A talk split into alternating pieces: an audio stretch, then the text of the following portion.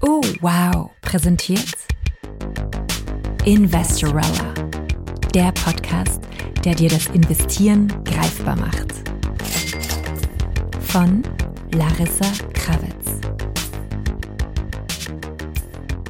Willkommen zu Folge 72 von Investorella. In dieser Bonusfolge teilt Larissa ihre wichtigsten Learnings aus fünf Jahren Investorella. Viel Spaß! In dieser Folge sprechen wir über das Jahr 2018. Oktober, November 2018 und ich glaube, es war genau November 2018, Anfang November 2018, also vor etwas mehr als fünf Jahren, als Investorella zufällig entstanden ist. Manche von euch Hörerinnen sind schon von Anfang dabei und kennen die Geschichte. Ich habe bei einem Immobilienkonzern die Stabstelle Risk Management geleitet und hatte eines Tages die Idee, einen Kapitalmarkt-Workshop für Frauen zu machen, weil mir in meiner Berufslaufbahn so oft aufgefallen ist, dass ich die einzige Frau war. Bei Events, bei Branchenevents, bei Seminaren.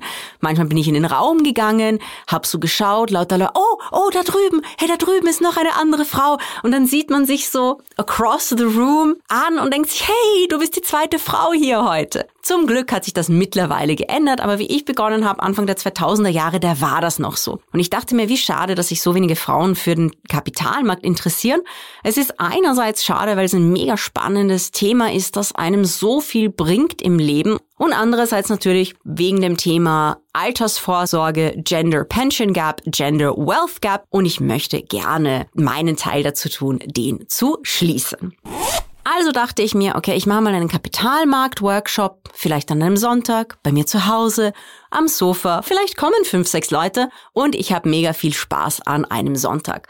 Und ich habe dann die Frage, ob sich jemand für einen Kapitalmarkt-Workshop interessiert, in eine Facebook-Gruppe gepostet. Und es haben sich etwas mehr Leute als fünf gemeldet. Um genau zu sein, haben sich am selben Tag 130 Frauen gemeldet. Und das war nur in dieser Facebook-Gruppe. Ich war ganz baff. Die Leute von diesem Verein, der die Facebook-Gruppe leitet, die waren auch ganz baff und wir haben einander geschrieben und sie haben gesagt, hey Jana, da organisieren wir einen Workshop. Und der erste Workshop fand eben im November 2018 statt. Nach dem ersten Workshop, der fand mit 70 Leuten statt und war innerhalb von, glaube ich, 24 Stunden ausverkauft. Dann haben wir gesagt, ja gut, wir müssen einen zweiten Workshop jetzt machen, weil es haben sich 130 gemeldet. Was machen wir mit den anderen? Wir können ja nicht nur einen Workshop für 70 machen haben dann einen zweiten Workshop angesetzt. In diesen beiden Workshops waren Frauen von Unternehmen, von anderen Vereinen, von Organisationen, die mir dann gesagt haben, hey Larissa, wir wollen auch, dass du für uns den gleichen Workshop machst, bitte, für unsere Gruppe, für unseren Verein, für mein Unternehmen.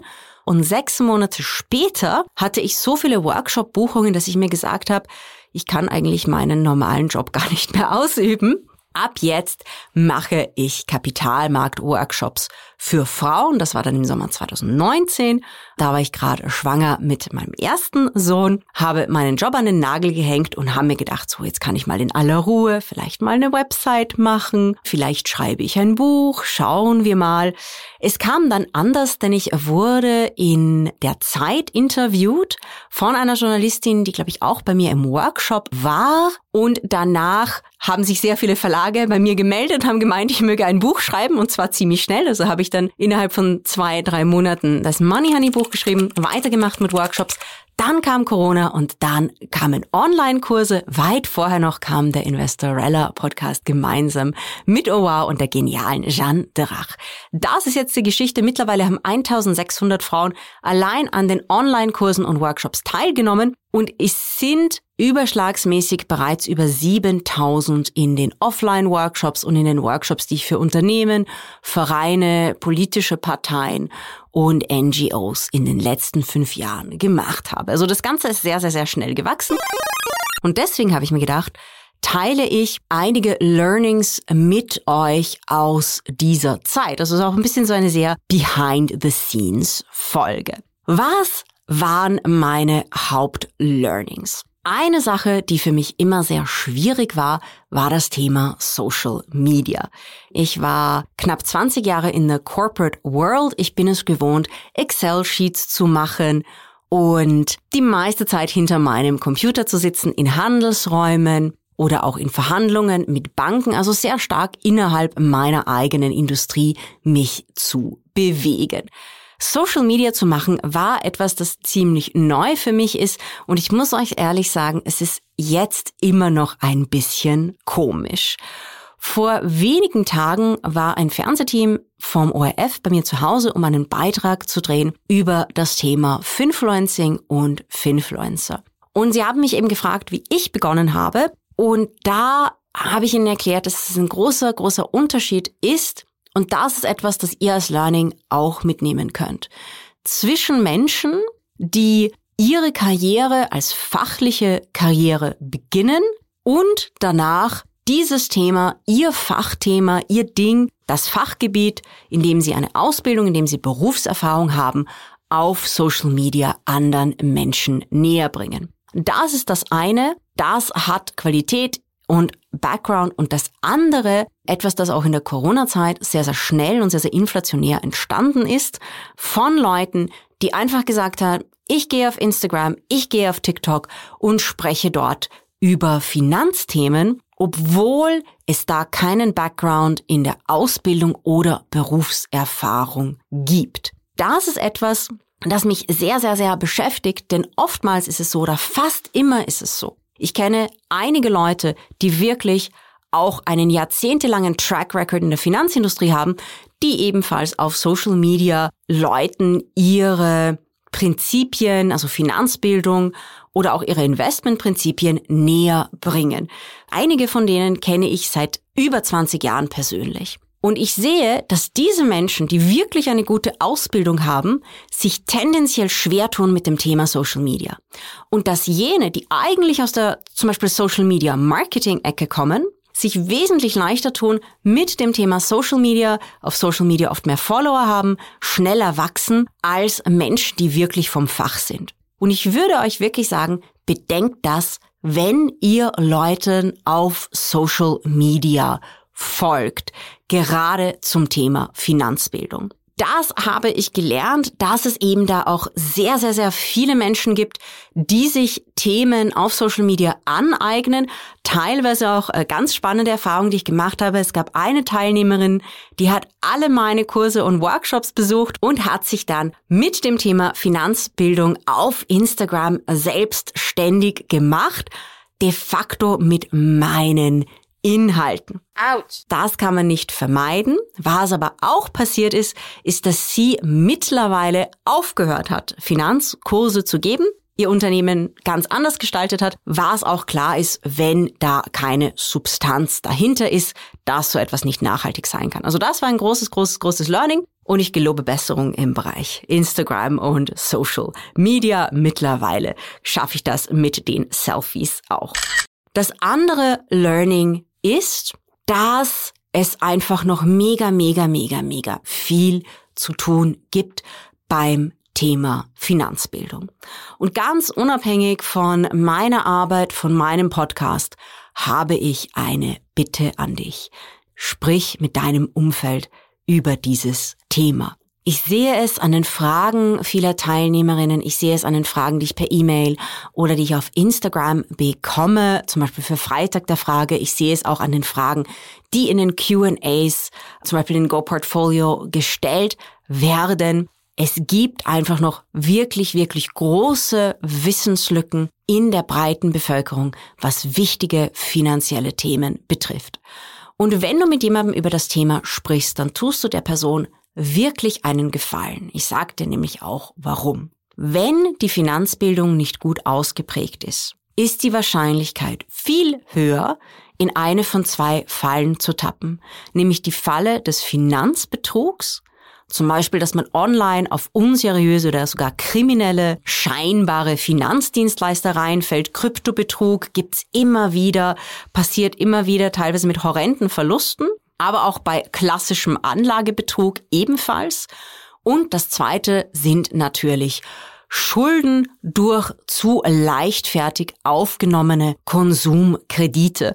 Da gibt's von der Schuldnerberatung, glaube ich, auch eine Erhebung, dass geringe Finanzbildung es wahrscheinlicher macht, dass man sich überschuldet.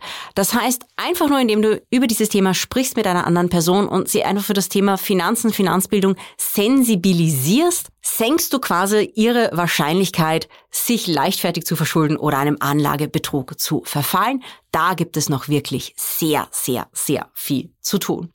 Und was ist das letzte Learning? Das ist ein ganz spannendes Learning, das mich dazu geführt hat, die Kurslandschaft der Online-Programme umzugestalten, nämlich auf Programme mit langfristiger fachlicher Begleitung. Ich habe gemerkt, dass es zwei Teilnehmerinnen-Typen gibt. Die einen, die Videokurse lieben und sagen, hey, das passt, jetzt kenne ich mich aus, jetzt weiß ich, wie ich das für mich selbst zu Hause auch machen kann. Und die anderen, die sich damit eher schwer tun und es ganz genau wissen möchten, sehr viele Fragen stellen möchten weswegen ich auch die Kurse von hauptsächlich Selbstlernkursen auf Kurse eigentlich mit aktiver Begleitung der Teilnehmerinnengruppe umgestaltet habe, so dass ihr nicht nur selbst lernt, sondern auch rund sechs Monate dabei seid in QAs mit laufenden Themenworkshops zu den Schwerpunkten, zu den Knackpunkten. Und das vielleicht noch als ein Learning für jene von euch, die ganz am Anfang stehen. Nach diesen fünf Jahren habe ich natürlich gemerkt, okay, wo sind die Knackpunkte? bei den Teilnehmerinnen. Welche Schritte fallen den meisten Menschen besonders schwer? Und der erste Schritt, der vielen schwer fällt, ist die Brokerwahl. Dazu machen wir natürlich noch eine separate Podcast-Folge, aber nur ganz kurz. Die Brokerwahl, genau schauen, was bietet ein Broker an, aber am Ende des Tages bitte nicht überbewerten und bitte nicht als Grund für monatelanges, jahrelanges Aufschieben verwenden, um zu sagen, oh, naja, ich konnte mich noch nicht wirklich für einen Broker entscheiden. Es gibt sehr viele, sehr gute, sehr bekannte, sehr renommierte Online-Broker und am Ende des Tages ist deren Angebot sehr ähnlich. Die zweite große, große, große Hürde ist die Portfolioallokation. Deswegen gibt's in Go Portfolio einen separaten Themenworkshop genau dazu, genau zu dieser Portfolioallokation. Wie entscheide ich, wie viel Aktien, wie viel Anleihen, wie viel Immobilien, wie viel Gold ich in mein Portfolio nehme? Mit welchen Strategien kann ich mir das überlegen? In Investieren fürs Leben ist das Ganze fortgeschritten. Da optimieren wir Portfolios, schauen ins Gruselkabinett der Portfolios, um zu sehen, was andere Leute falsch gemacht haben und wie man es richtig macht. Also die Portfolioallokation und dazu ein ganz wichtiger Tipp, am besten ist, man startet mit einer simplen Portfolio-Strategie. Im Podcast haben wir schon mal über das Talmud-Portfolio und das Paltoffel-Portfolio gesprochen. Das wären simple Strategien. Gerade als Anfängerin sollte man sich nicht eine Portfoliostrategie zulegen, die super komplex sind und zu simplen Portfoliostrategien gibt es auch einiges an Research, an sehr gutem, hochwertigen Research im Netz und natürlich auch Podcast-Folgen dazu. Das war's jetzt mal mit den wichtigsten Learnings. Ich wünsche euch sehr, sehr, sehr viel Spaß und Erfolg beim Investieren und danke euch, dass ihr seit Jahren, seit Monaten, bei manchen von euch weiß ich's, diesen Podcast hört und das Unternehmen Investorella supportet. Das war Folge 72 von Investorella. Vielen Dank fürs Zuhören.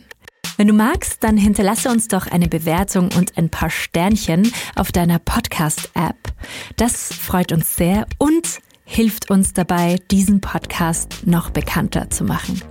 Besonders freuen wir uns, wenn du deinen Lieblingsmenschen von dem Podcast erzählst. Share the love, share the knowledge. Und wenn du noch weiterhören magst, dann tauch doch ins Oh wow Universum ein.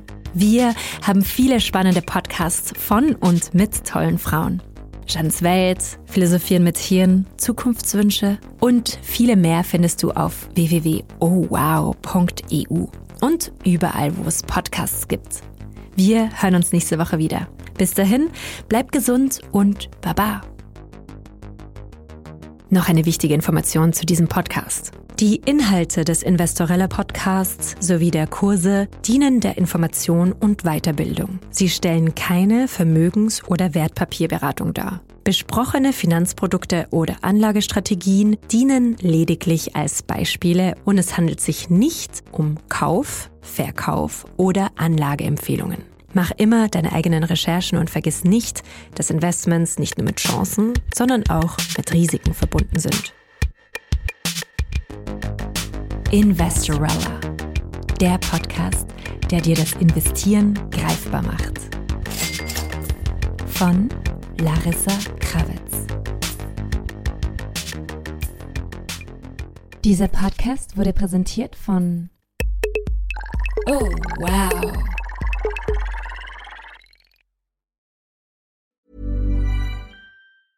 Mom deserves the best, and there's no better place to shop for Mother's Day than Whole Foods Market. They're your destination for unbeatable savings, from premium gifts to show-stopping flowers and irresistible desserts. Start by saving 33% with Prime on all body care and candles. Then get a 15-stem bunch of tulips for just $9.99 each with Prime. Round out Mom's menu with festive rosé, irresistible berry chantilly cake, and more special treats. Come celebrate Mother's Day at Whole Foods Market.